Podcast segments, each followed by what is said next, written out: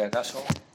Bien, eh, bienvenidos otra vez a todos, a los dos que están ahí en, en el Zoom y los que también está- estarán así. Shife también, bienvenida.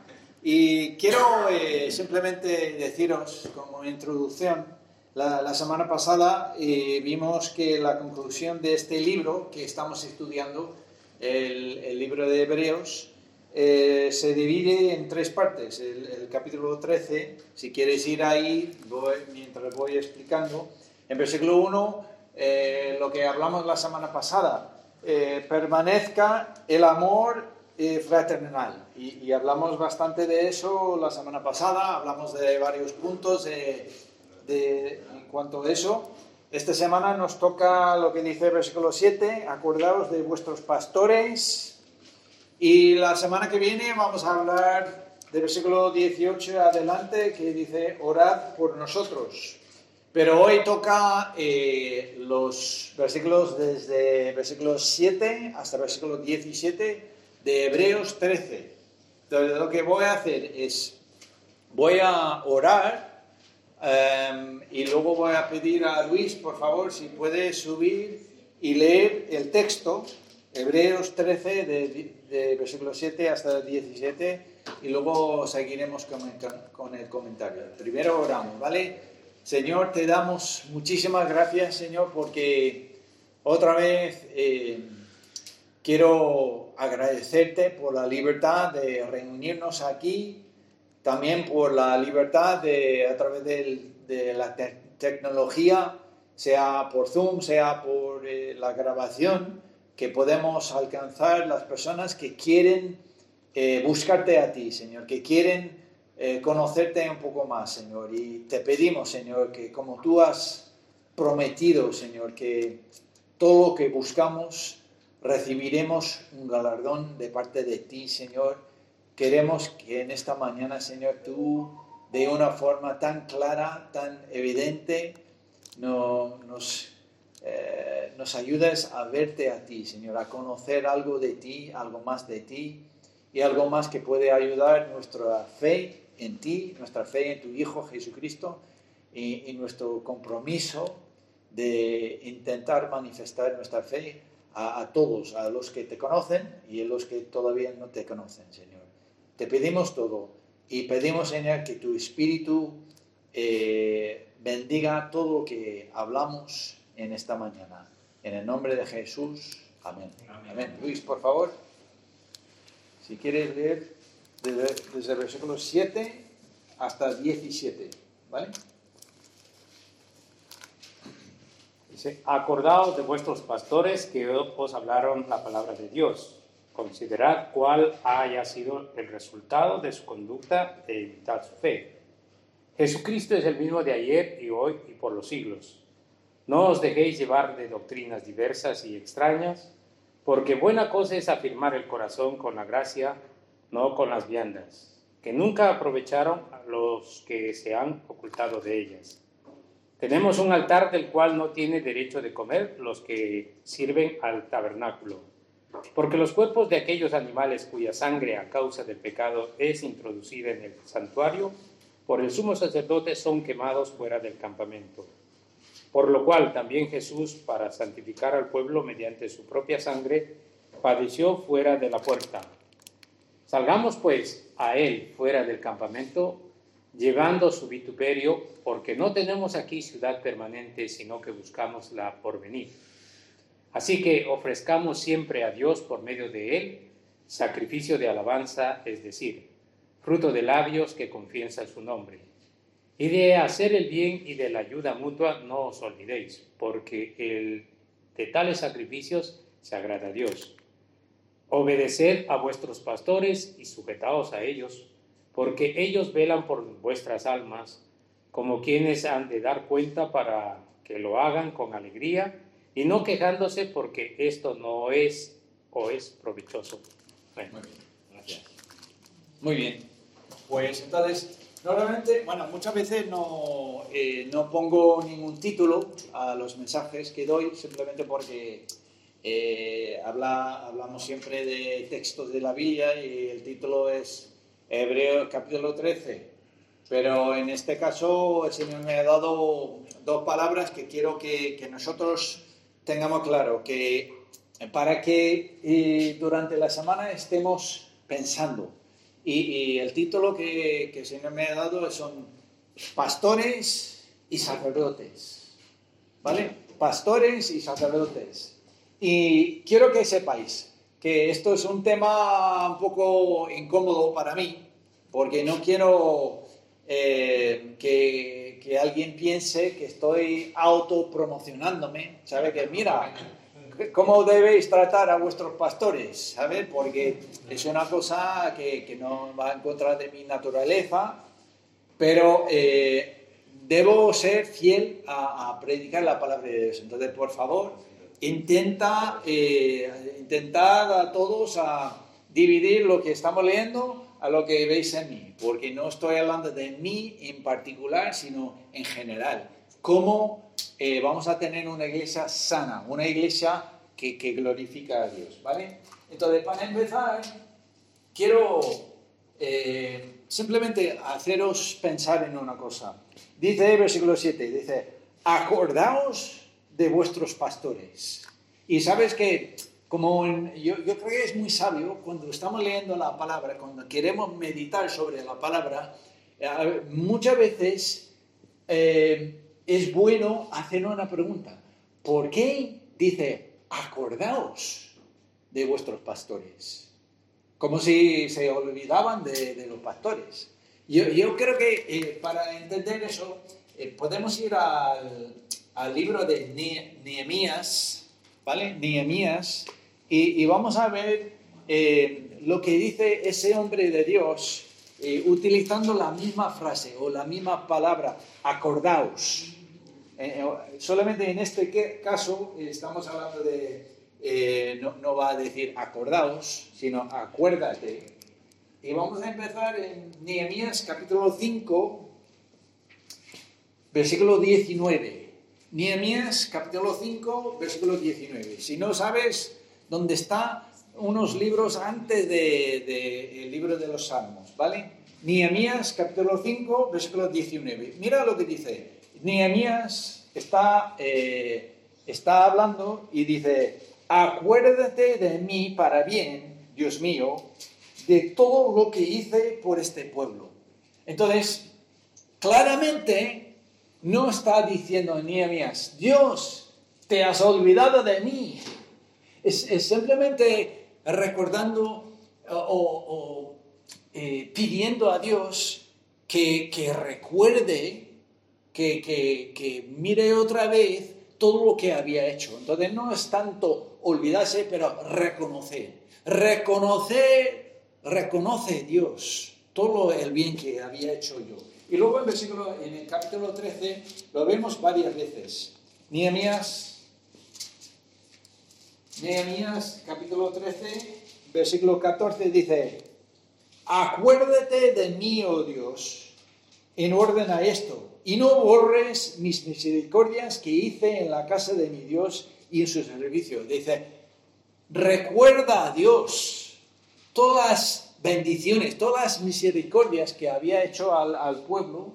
Y en versículo 22 eh, repite otra vez, Dice, y dije a los levitas que se purificasen y viniesen a guardar las puertas para santificar el día de reposo. También por esto, acuérdate de mí, Dios mío, y perdóname según la grandeza de tu misericordia. Entonces está diciendo, Dios, recuerda todo lo que yo intentaba hacer para ayudar a este pueblo ir en tus caminos. Y luego termina en versículo 29 diciendo, Acuérdate de ellos, Dios mío, contra los que contaminan el sacerdocio y el pacto del sacerdocio y los levitas. Entonces, cuando utiliza Nehemías esa frase, acuérdate, es lo mismo que el, autor de Hebreos está, diciendo, acordaos de vuestros pastores. No está diciendo que os habéis olvidado de vuestros pastores, simplemente reconoced algunas cosas que ya sabes de ellos. Reconoced qué tipo de personas son. Y volviendo a Hebreos capítulo 13, ahora vamos a ver qué es necesario recordar de los pastores. Pero bueno, antes de, eso, quiero deciros otra cosa. Eh, es importante que nosotros reconozcamos. ¿Qué dice? Acuérdate, acordaos de vuestros pastores.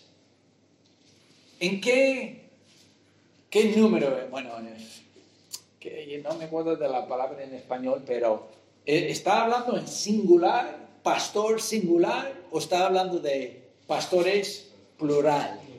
Plural. Entonces parece ser que eh, este sitio había muchos pastores. Y yo sé que algunos de vosotros pensáis que, bueno, Susana y yo somos los pastores de la iglesia. Pero quiero que sepáis una cosa. Susana y yo somos un matrimonio, somos uno. Entonces, en un sentido, solo somos un pastor. Y vamos a ver, en, el libro de los Hechos, el, plan bíblico para una iglesia, ¿vale? Esto, es lo que creo yo. Es muy importante que nosotros reconozcamos. En, en el libro de los Hechos, después de los Evangelios, en capítulo 20, es muy importante que nosotros reconozcamos qué es el plan bíblico para una iglesia y sus pastores. Eh, Hechos capítulo 20, versículo 17. Mira lo que dice. Hechos 20, 17. Dice, enviando pues, hablando de Pablo, desde Mileto y Efeso, hizo llamar a los ancianos de la iglesia. y quiero que sepáis, que en la Biblia es, es una palabra que utiliza muchas veces. La Biblia, en vez de, la palabra pastor, utiliza la palabra anciano. ¿Vale? Entonces, en este caso, la iglesia en, en la ciudad de Efeso no tenía un pastor, no tenía un anciano, sino varios. No sabemos exactamente cuándo, no dice, pero más que uno seguro. ¿Vale? Llamó a los ancianos, llamó a los pastores llamó a los líderes de la iglesia. Y, vemos lo mismo en capítulo 14 para que sepamos que eso no, no es una cosa que ocurrió por accidente, ocurrió al azar. En, Hechos capítulo 14 vemos como Pablo y eh, sus compañeros habían empezado varias iglesias en varios sitios y dice en versículo 13, dice, eh, perdón, no, es versículo 13, versículo 23. Versículo 23 de Hechos 14 dice, y constituyeron ancianos en cada iglesia, y habiendo orado con ayunos, los encomendaron al Señor en quien habían creído. Entonces, vemos que en cada ciudad empezaron una iglesia y en cada iglesia había ancianos, plural, había pastores, plural, había más que uno, ¿vale? Y, también vemos en, capítulo 13 de, de Hechos donde Pablo sacaba esa idea, sacaba ese ejemplo de que cómo debe ser una iglesia, con un pastor o con varios pastores. En versículo 1 de Hechos 13, mira lo que dice. Había entonces en la iglesia que estaba en Antioquía profetas y maestros. Bernabé, Simón el que se llamaba Niger, Lucio de Sirene, Manaén, el que había criado junto con Herodes, el tetrarca y Saulo. Había cinco, cinco ancianos en esa iglesia, cinco pastores en esa iglesia. Y ese es el plan bíblico. No que sean cinco aquí, sino que hay más que uno. ¿Y por qué? Porque el gran pastor de las ovejas, ¿quién es? Jesucristo. ¿Y quién entre nosotros está al nivel de Jesucristo? Yo, en absoluto. Tú, tampoco. Ninguno que estamos aquí estamos a su nivel. Y ninguno de nosotros tenemos todos los dones del Espíritu, ¿verdad? Por eso, por eso habla de profetas, y maestros. Es importante que había una, eh, más que una, una multitud de, de ancianos, de pastores en la iglesia, para que se cubran todos los dones del Espíritu. Y uno puede predicar mejor que otro, otro puede enseñar mejor que otro, otro quizá tiene más don de, no sé, de evangelismo, y así la iglesia estará cubierta en todos los aspectos del ministerio del Espíritu. Y por eso es tan importante que una iglesia tenga un consejo de pastores, es lo que llaman en algunos sitios, un consejo de ancianos. Y, vosotros podéis pensar, pero aquí en esta iglesia solo tenéis uno. Pero si conoces nuestro plan, ya estamos en desarrollo, estamos intentando desarrollar los hombres de esta congregación para que tengamos más que un pastor, más que un anciano. Y la verdad es que eh, yo creo que el plan de Dios es que sigamos haciendo, sigamos desarrollando las personas, para que siempre habrá más que un pastor, un consejo de pastores. Y así cubrimos todas las necesidades de la iglesia en el sentido espiritual. ¿Entendéis lo que quiere decir? Bien. Vale. Y volviendo a Hebreos 13, la segunda cosa que debemos acordar que, debemos reconocer de los pastores es que no solamente somos, los pastores son personas que cada uno tiene un don y a través de los dones del Espíritu eh, la iglesia recibe lo que necesita en el, ministerio, pero también dice aquí en, en Hebreos 13, 7, dice, acordaos de vuestros pastores que os hablaron la palabra de Dios.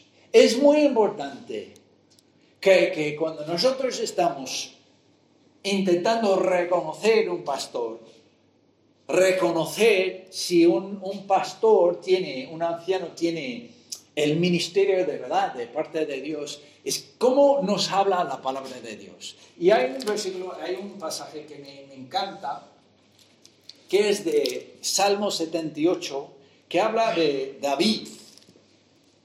David como pastor de las ovejas, pero también era pastor del, del pueblo de Israel. Eh, Salmo 78, vamos a mirar Salmo 78 y, voy a pedir a eh, Jesús, por favor, ven aquí. Si puedes leer. Salmo 78, desde aquí. Salmo 78 desde 70 hasta 72. Eh, eligió a David su siervo y lo tomó de las majadas de la iglesia. Detrás de las paredes lo trajo para que apacentase a Jacob su pueblo y a Israel su heredad. Y los apacentó conforme a la integridad de su corazón. Eh, los pastoreó con la pericia de sus manos. Muy bien, vale, gracias. Entonces, muy importante. Dice que acordaos de vuestros pastores que os hablaron de la palabra de Dios. Pero voy a decir una, cosa, y vosotros que habéis tenido la, oportunidad de compartir algo de la palabra con nosotros, sabéis que esto es una cosa que enfatizo mucho. ¿Qué dice aquí de David? Dice, los apacentó conforme a la integridad de su corazón. Si yo o cualquier otra persona que comparte la palabra de Dios no lo dice del corazón, es como una, clase de la universidad. Es información seca, información que tiene poco valor. Y, y yo quiero que sepáis que solamente una persona que habla del corazón la palabra de Dios es lo que va a tocar vidas, lo que va a apacentar el alma de la persona. Y por eso insisto mucho que los hombres cuando hablan la palabra de Dios, lo hablan con integridad de corazón. Esto es lo que estoy viviendo. O si no estoy viviéndolo, estoy luchando para ganar, como por ejemplo, durante esta semana, vamos a ver un poco más tarde, eh, hablando del sacrificio de, los labios, dando gracias a su nombre. Y sabes una cosa, durante esta semana mi esposa tenía que echarme la bronca porque lo que estaba saliendo de mi boca no era alabanzas a Dios, era quejas, quejándome de, las personas. Y sabe una cosa, si, si vosotros no veis en mí ese deseo, ese anhelo fuerte de, mejorar mi vida, de, como dice aquí, dice, eh, no solamente eh, conforme a la integridad de su corazón y los pastoreó con la pericia de sus manos. Si no veis en mí, si no veis en, en vuestros ancianos un deseo, un ardiente anhelo de mejorar su vida, de constantemente predicar mejor, de, de, vivir lo que estoy hablando, debes huir, pero corriendo. Y, en cualquier iglesia deben los miembros tener en, en, cuenta eso, de que los pastores, los ancianos, oh, sí, os hablan de la palabra de Dios, pero los hablan, los deben hablar de la integridad de su corazón. Eso es lo que tocará vuestras vidas. ¿Entendéis lo que quiero decir? Y, cuando el Señor te da a ti, o a ti, o a, quien sea, la oportunidad de hablar la palabra de Dios, ten muchísimo cuidado. Hablar con integridad. No hablar de cosas muy bonitas que no estás viviendo tú. Hablamos un poco de eso la semana pasada, hablando de, lo que aprenden nuestros hijos, lo que aprenden nuestros eh, seres cercanos, por nuestra vida. Porque podemos hablar todo lo que queramos con la boca si la vida no va eh, conforme con lo que hablan, con, lo que hablamos, la gente va a decir, pero él habla muy bien y eh, hay una frase en español, con, eh, con el... Sí, con el mazo dando. ¿Cómo? cómo? Con, pero con, con, la boca. A Dios rogando. Oh, a Dios rogando y con el mazo dando. ¿Sabe cómo decir? Sí, sí, sí, con la boca hablando a Dios, alabando a Dios y, con la vida viviendo una vida totalmente contraria. Entonces, reconocen hasta los dichos en español de que lo más importante es lo que vives. Y, y, pastores y ancianos deben estar viviendo, deben debe ser evidente. De lo que hablan con la palabra se, manifiesta en sus vidas. ¿Vale? Y si no ves eso en mí, por favor, sal. Porque yo, yo, no, yo no quiero que, vosotros finjáis de que, ay, qué bien. No, no, no. Si no veis eso en, mí, en los otros ancianos de, esta iglesia, debe ser una cosa que, que, que os hace huir corriendo como he dicho. Y volviendo a, a Hebreos 13, la tercera cosa que habla esto, recordad, acuérdate de vuestros pastores, recordad de que es importante que, eh, una iglesia tenga pluralidad de liderazgo. Eso protege la congregación de un dictador, pero también eh, es es para beneficio de la congregación, para que se manifiestan varios dones, para el ministerio completo. Segundo, acordaos, reconoced una persona que habla del corazón, ¿sabes? Por eso me encanta cuando habla Marcelo, porque la mitad de la veces cuando termina sus, mensajes va llorando. Se nota que, que lo siente en su corazón, ¿vale?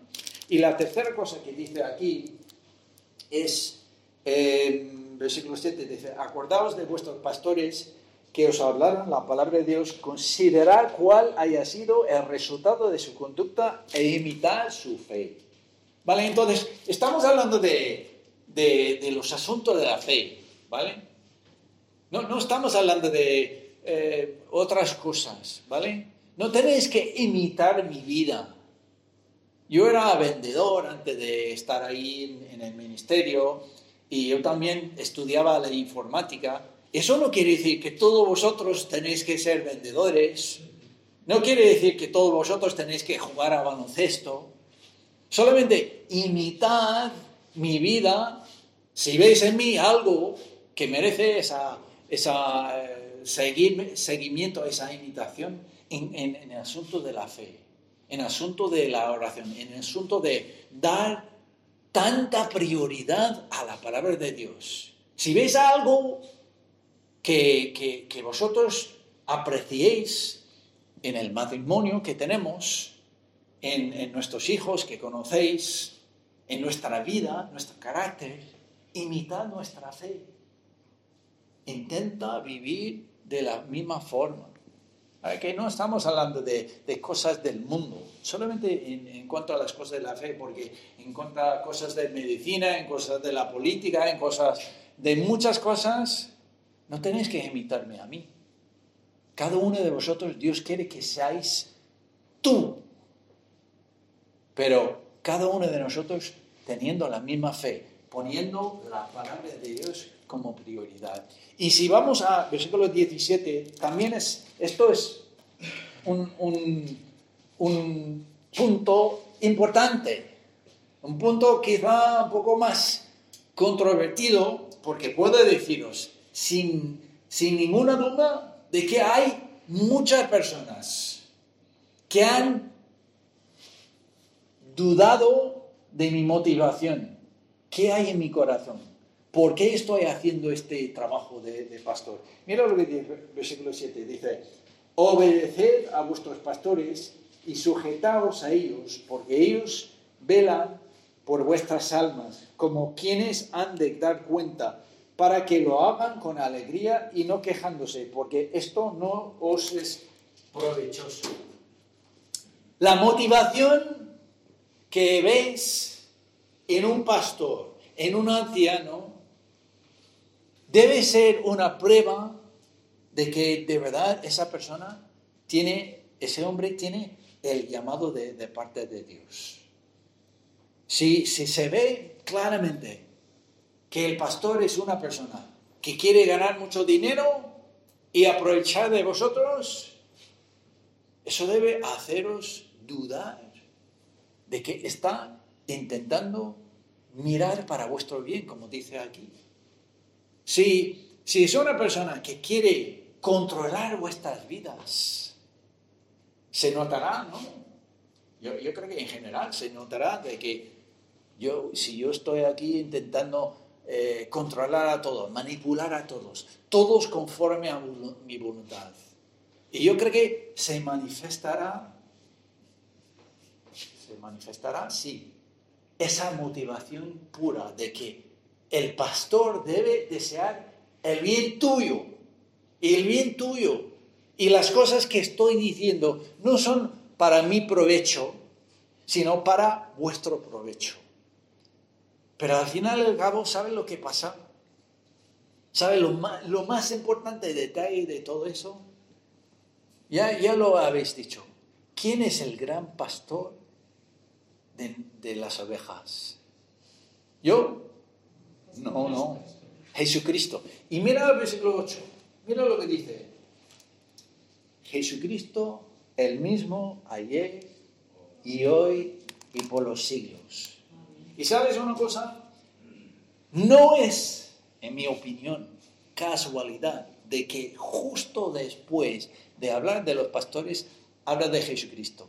¿Sabe por qué? Porque yo soy un hombre y cualquier otra persona que, ejerce el oficio de pastor, de anciano, es un ser humano con fallos, con defectos, con debilidades. Pero el plan de Dios es que cada hijo de Dios, hija de Dios, se congregue en una iglesia, en una congregación. Y que esa congregación tiene algunas personas que son, algunos lo llaman la cabeza visible, porque Jesucristo no se ve. El líder, el que guía esa congregación. Pero al final y al cabo, cada uno de vosotros debéis tener la confianza de que Jesucristo estará vigilando en cada momento esta congregación vigilando para vuestro bien. Y si el pastor está llevando la congregación por un camino tan peligroso o tan mala, que Jesucristo o va a castigar, o va a corregir, o va a protegeros a vosotros, aún de eso. Eso debe ser una cosa tan importante en vuestra vida en la iglesia. Al final y al cabo, es Jesucristo quien es vuestro pastor. Es Dios quien es vuestro, eh, vuestro Padre espiritual y Dios os cuidará sí o sí. Amén. Pero también eh, aquí vemos la importancia de la pluralidad de ancianos. Si, por ejemplo, hoy fuese Luis y Sergio y Jesús, los tres ancianos de la iglesia, y de repente Luis decide ir por un camino tan, tan fuera de los caminos de Dios. ¿Sabe lo que puede pasar? Lo que debe pasar, tanto Sergio como Jesús deben decir, oye, pero hermano, ¿qué estás haciendo? ¿Pero por, por qué vas por ese camino? Eso no es el camino de Dios. Y pueden amonestarle con la palabra de Dios. Y pueden proteger a la congregación de personas como ocurre mucho que desvían de los caminos de Dios. Pero si soy yo el único y nunca estoy eh, dándome cuentas, dando cuentas a nadie por mis acciones, hay, hay mucho peligro en eso. ¿Vale? Entonces, por esa razón es tan importante los dos hechos. La motivación del pastor es lo que demuestra que de verdad tiene ese llamado de parte de Dios y por esa razón os conviene obedecer y sujetaros a los pastores y los ancianos, pero con la seguridad total de que Jesucristo es el mismo ayer, hoy, ayer y para siempre.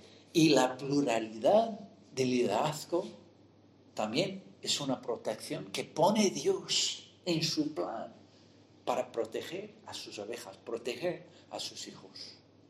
¿Me explico? Entonces, eso es, muy importante que nosotros entendamos en cuanto a los pastores. ¿Vale? Bien, eh, yo creo que eso es todo. Ah, una cosa más. Versículo 9. Esto también es de mucha importancia. Dice, no os no os dejéis llevar de doctrinas diversas y extrañas porque buena cosa es afirmar el corazón con la gracia, no con viandas que nunca aprovecharan a los que se han ocupado de ellos. ¿Sabe lo que está hablando? Al final y al cabo, lo que debe hacer un pastor, un anciano, o, mejor dicho, un consejo de pastores, un consejo de ancianos, es guiar la congregación en una serie de doctrinas, de enseñanzas muy importantes. ¿Para qué? Para la gracia necesaria para vivir conforme a la voluntad de Dios. Porque sin la gracia de Dios, primero, no podemos ser salvos. De tal manera Dios amó al mundo que ha dado su Hijo en ingenio, para que todo aquel que en Él cree no se pierda, mas tenga vida eterna. Por creer en Jesucristo, somos salvos por su gracia, por creer en Jesucristo. Ya tenemos la vida eterna por gracia, no lo merecemos. Pero una vez que ya somos hijo de Dios, hija de Dios, nacido de nuevo, lo que necesitamos, necesitamos para vivir la vida diaria es la gracia de Dios. Entonces, está amonestándonos de que hay en el mundo mil voces. Y como bien ha dicho Luis, algunos diciendo esto de la vacuna, otros de la otra de vacuna, esto del COVID y otros del otro del COVID, y esto de los políticos, de, ¿sabes?, derechas y izquierdas, ninguna de esas cosas, ninguna de esas conversaciones traen gracia a nuestra vida. Entonces, yo no voy a estar ahí vigilando vuestras conversaciones, pero aquí en la iglesia lo que vamos a hablar es la palabra de Dios, porque la palabra de Dios es lo que por, eh, La fe viene por el oír, el oír por la palabra de Dios. Y recibimos gracia por fe. Entonces, no vamos a hablar de otros temas aquí en la iglesia, porque no trae gracia, no trae lo que necesitamos para vivir la vida cristiana, solo trae disputas, solo trae divisiones. Lo que vamos a hablar es lo que Pablo dice a, Timoteo, si quieres mirarlo, primera de Timoteo, capítulo 1. Eh, primera de Timoteo, capítulo 1, es muy importante porque Pablo está animando a Timoteo a instruir los los que estaban en, una iglesia. Y mira lo que dice. Primero de Timoteo, capítulo 1, versículo 3, dice, como te rogué que te quedases en Efeso cuando fui a Macedonia, para que mandases a algunos que no enseñen diferentes doctrinas, ni presten atención a fábulas y genealogías interminables que acarreen disputas más bien que edificación de Dios que es por fe, te encargo ahora. ¿Ves eso? Lo que debemos hablar aquí en la iglesia, lo que debemos enseñar los que tenemos la responsabilidad de dar la palabra de Dios, son cosas de la palabra de Dios que traen edificación y gracia por fe. ¿Para qué? Para que seamos mejores cristianos. Y las otras cosas lo dejamos fuera. Y si alguien quiere hablarlo fuera, adelante. Pero aquí vamos a hablar la palabra de Dios. Vamos a enseñar las, las doctrinas, la enseñanza que dice la palabra de Dios para que tengamos gracia, para que tengamos fe, para que seamos edificados. Porque mira lo que dice el versículo 5 del mismo capítulo, dice, el propósito de este mandamiento es el amor nacido de corazón limpio, de buena conciencia y de fe no fingida. Esa es la meta. Que vengamos aquí, que enseñemos la palabra de Dios y las doctrinas, la enseñanza de la palabra de Dios para que tengamos fe, para que tengamos gracia, para que seamos edificados y de eso sale el amor de Dios. Y nosotros manifestamos el amor de Dios hacia el mundo y hacia los unos hacia los otros. Las otras conversaciones no van a traer eso. Y, puedo estar ahí toda la tarde, toda la mañana y toda la tarde hablando de temas distintos que, que son muy importantes para ti, y para ti, y para ti, y para ti. Son importantes para ti. Pero la pregunta que tenemos que hacer es, ¿trae gracia? ¿Aumenta nuestra fe estas conversaciones? Son cosas que producen el amor de un corazón limpio. Si no producen eso, mejor dejarlos, mejor dejarlos. Porque solo traen disputas y divisiones y cosas así. Amén. Bien, entonces, eso es el tema de los pastores he dicho pastores y sacerdotes. Porque volviendo a Mateo, eh, Hebreos capítulo 13, es muy importante. ¿En qué voz está hablando el autor siglo 7, 8 y 9? Segunda persona plural, vosotros. Acordaos vosotros. Amén. ¿Entendéis la, ese tema de la gramática? Yo no soy experto, pero esto es algo muy sencillo. Pero mira el versículo 10. Ahora cambia. Está diciendo, hay algunos pastores y luego hay vosotros. Pero luego versículo 10, mira lo que dice. Tenemos. ¿De quién está hablando eso? Primera persona plural. Está hablando de todos. Ahora, no estamos hablando de una, un oficio o un trabajo que, que está reservado para unos pocos, sino estamos hablando de algo que nos toca a cada uno, a todos los cristianos, a todos los hijos de Dios. Tenemos un altar del cual no tienen derecho de comer los que sirven al altar. Está hablando de la diferencia entre el nuevo pacto y el antiguo pacto. En el antiguo pacto había un tabernáculo y había algunas, una clase exclusiva de, sacerdotes que ellos hacían los sacrificios y todo eso, pero era reservado para los hijos de Aarón.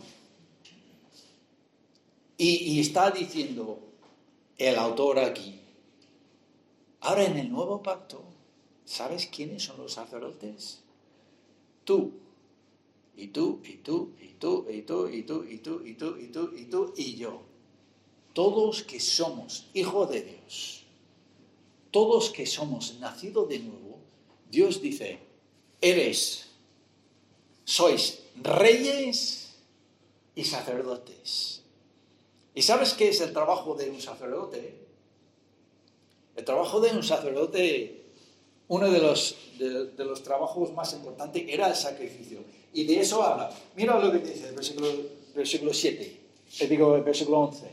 El trabajo de los sacerdotes del antiguo pacto.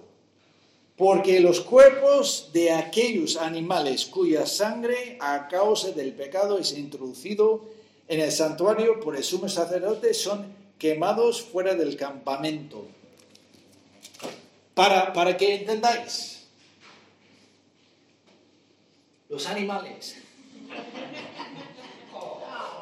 Sí, sí, sí, ya, ya sé que da pena, da pena. Pero... Sí, sí, eso. Pero nos pone un poco triste, ¿verdad? Pensar que este este mágico animal tiene que morir. Pero tengamos claro, ese es el precio del pecado. El pecado es algo grave. Y lo que hacían era cortar y desangrar, sacar la sangre en una copa o algo así. Y mira lo que dice. Dice, sí, después de sacar toda la sangre para perdonar el pecado de esa persona, el cuerpo tirado. El cuerpo tirado y solamente la sangre. Eso era el trabajo de, sacerdote. Pero mira, mira lo que dice el versículo 12. Por lo cual también Jesús, para santificar al pueblo mediante su propia sangre, pareció fuera de la puerta ¿Sabes lo que pasó con Jesús? Está, vamos a ver, Jesús cuando derramó su sangre, ¿para qué era esa sangre? ¿Quién me puede decir? Para limpiarnos. Para salvarnos, limpiarnos del pecado. Pero Jesús llevó esa sangre a algún altar físico entró en el templo ahí en Jerusalén. ¿Dónde llevó Jesús esa sangre? ¿Sabéis vosotros? En el cielo. La Biblia dice que llevó, y, cómo lo, hizo no lo sabemos. Solamente lo que tenemos que hacer es creer lo que dice la palabra de Dios. Jesús de una manera llevó su sangre y lo ofreció en el altar que está en el cielo delante de Dios. Y por esa sangre, por esa razón, cubre todos los pecados de todos los hombres. Pero aún así, su cuerpo físico entró en el cielo. Pues no. Su cuerpo físico echado en la tumba. Y eso es lo que quiere decir. Ese ese símbolo del Antiguo Testamento. El animal es el símbolo de Cristo. La sangre es el símbolo de Cristo, de, la sangre de Cristo. Y echar su cuerpo fuera y quemado fuera del campamento es el símbolo de que Jesús miraba su cuerpo terrenal como algo temporal. No era el, cuerpo que iba a llevar para siempre. Y, nosotros lo, lo he escrito para que nosotros tenemos que tener claro que todo lo que nosotros tenemos aquí en la tierra es temporal. Tanto el cuerpo como las pertenencias, todo es temporal. Y cuando, cuando dice que Jesús sufrió fuera del campamento, mira lo que dice, estamos en, el versículo 13, eh, dice, salgamos pues a él fuera del campamento llevando su vituperio, porque no tenemos aquí ciudad permanente, sino buscamos la porvenir. Cuando nosotros decidimos, yo voy a adoptar la, misma actitud de Jesucristo, que todo aquí en la tierra es temporal, todo aquí en la tierra es pasajero es cuando nosotros de verdad podemos empezar a vivir como sacerdotes de Dios, como Jesucristo vivía aquí en la tierra. Mira, vamos a mirar dos versículos que hablan de eso. Ya hemos visto en el libro de Hebreos, en el capítulo 11, de esa, esa eh, mentalidad que debemos tener claro, lo que, lo que entendía Jesucristo cuando Jesucristo andaba aquí por en la tierra, él reconocía, el cuerpo físico era algo transitorio, algo pasajero, algo temporal.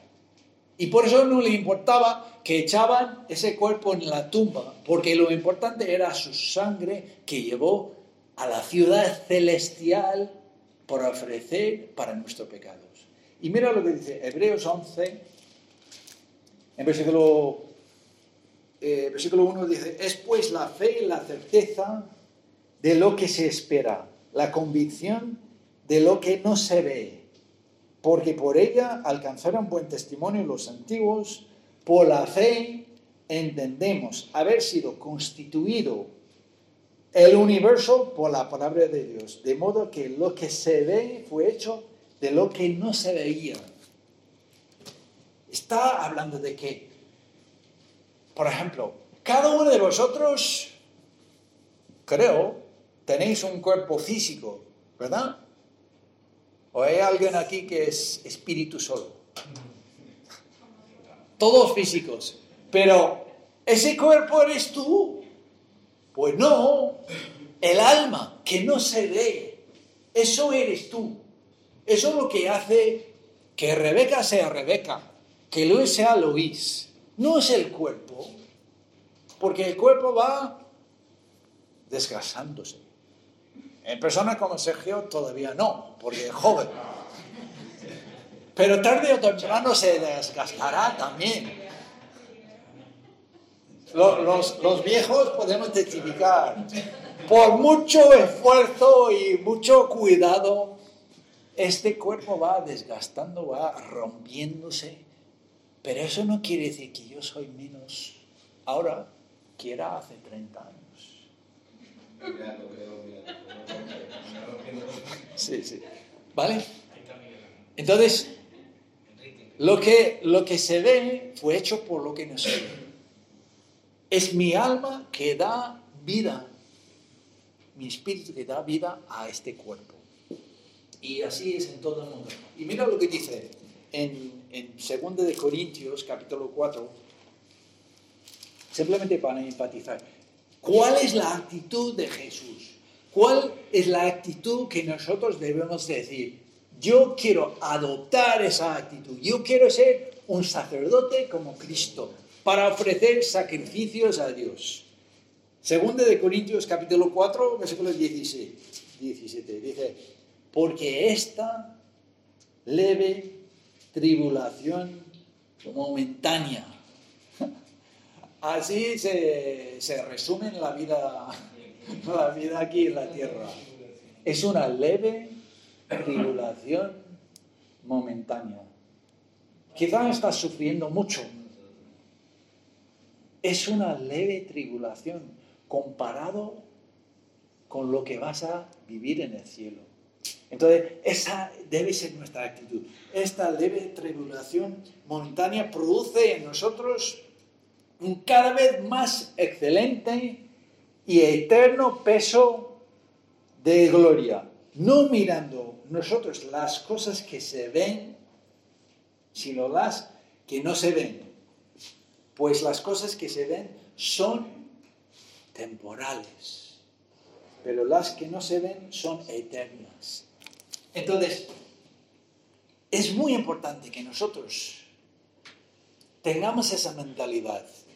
Y eso no es para negar las cosas que se ven, simplemente que tienen detrás un sentido eterno. ¿De qué estoy hablando? Mira, mira lo que dice en Hebreos, Hebreos 13, volviendo a eso. Bueno, vamos a, perdona, vamos primero a Romanos, ¿vale? A Romanos capítulo 12. Entonces, fijaos bien, debemos tener, dice, tenemos un altar, tenemos un servicio, tenemos derecho de hacer cosas que en el antiguo pacto los sacerdotes no tenían. Nosotros somos los nuevos sacerdotes. Pero para hacer bien ese trabajo de sacerdote, tenemos que tener la mentalidad correcta, que todo es pasajero, todo es temporal, todo lo que se ve. Todo lo que se ve, todo lo que se toca es temporal. Pero detrás hay algo eterno que se puede manifestar. Romanos 12, mira lo que dice. Romanos 12, 1. Hay tres cosas. Tres ejemplos. 12, 1. Así que, hermanos, os ruego por las misericordias de Dios que presentéis vuestros cuerpos en sacrificio vivo, santo, agradable a Dios, que es vuestro culto racional. Mira, mira tu cuerpo, mira tu cuerpo, mira tus manos, mira tus pies, mira tus labios. Todo Dios te ha dado para servir a Dios. Mira, Isaí ha presentado esta mañana sus manos como instrumentos de Dios para traducir el mensaje de, lo verbal a, lo, lo visual. Eso es un ejemplo de cómo se puede utilizar nuestros cuerpos. Y os voy a decir una cosa, volviendo a Hebreos 13, la cosa más importante. ¿Sabes cuál es el miembro más poderoso de nuestro cuerpo? ¿Cuál? La lengua. Eso, muy bien. La lengua. Eso, aquí, esta pequeña cosa es lo más poderoso de nuestras vidas y como consecuencia lo más importante en la vida espiritual, lo más importante en el trabajo nuestro como sacerdotes. ¿Cómo vas a utilizar tu lengua? Y mira Hebreos 13. Como sacerdote de Dios, ¿cómo vas a ofrecerle sacrificio? Bueno, primero, Señor, toma mi cuerpo, es para ti. Mi cuerpo es para tu uso. Y en versículo 15 dice, así que ofrezcamos siempre a Dios por medio del sacrificio de alabanza, es decir, fruto de labios con confiesan su nombre. Hermanos, hermanas, somos, si tú, si tú eres hijo de Dios o hija de Dios, tú eres sacerdote de Dios y Dios quiere que como todos, eh, todos sacerdotes, que ofrezcas sacrificios, pero no sacrificios de, de como cortar eh, parte de tu miembro o, matar a animales, no, utilizar tu cuerpo para su gloria. Y empezando con esto. Sacrificio de alabanza. ¿Por qué utilizar esa palabra? Porque cuando perdemos el autobús, cuesta alabar a Dios, ¿no? Cuando sufrimos una enfermedad, cuesta alabarle. Cuando pasamos por momentos difíciles, cuesta. Por eso se llama sacrificio, porque tienes que sacrificar tus emociones y decir, hermano, mis emociones fuera, mi sentir fuera, lo que a mí me gusta fuera. Voy a alabar a Dios sí o sí. Eso es el trabajo del nuevo sacerdote. Entonces, cada uno de vosotros, si decís, tenemos un altar donde ellos no pueden servir, yo tengo un derecho, tengo un privilegio que no tenían ellos, de ser como Jesucristo. Tengo que mirar todo como pasajero. Y como consecuencia, lo más importante es que ofreciendo mi cuerpo para el uso de Dios, empiezo con esta lengua, estos labios, alabando a Dios en todo, dando gracias a Dios, no solamente en todo, sino dando gracias a Dios, dice, por todo. Y, y cuesta, yo sé que cuesta, por eso se llama sacrificio de alabanza. Pero también, dice el versículo 16, y de hacer bien y de la ayuda mutua, no os olvidéis, porque de tales sacrificios se agrada a Dios. He hecho una lista. Hacer bien y ayuda mutua. Entonces, cada uno de nosotros tenemos dinero. Algunos más, algunos menos. Pero si empezamos a pensar, mi dinero es para Dios. Eso no quiere decir que tienes que vender todo e ir a un monte a vivir en un monasterio. Pero con la ayuda, con, con, la idea de eso, de que es para ayuda, es para el beneficio del reino de Dios. Entonces, algunos, ¿sabes? Yo no sé qué ha pasado con, con la, el bote de las ofrendas, pero algunos de vosotros, bueno, debéis, para vuestro, no debéis, sí, no tenéis que diezmar nadie, pero debéis hacerlo para vuestro bien y para la ayuda mutua. Porque esta sala no sale gratis, por muy guapos que somos. Hay que pagar la sala. Hay que pagar otros gastos de la iglesia. Por eso Dios nos ha dado dinero, tiempo, Quizá uno de vosotros puede decir, es que yo no tengo dinero, pero tienes tiempo. ¿Cómo vas utilizando tu tiempo para el reino de Dios? Talento. Si tienes un talento, estás utilizando tu talento para gloria. ¿Por qué? Acordaos,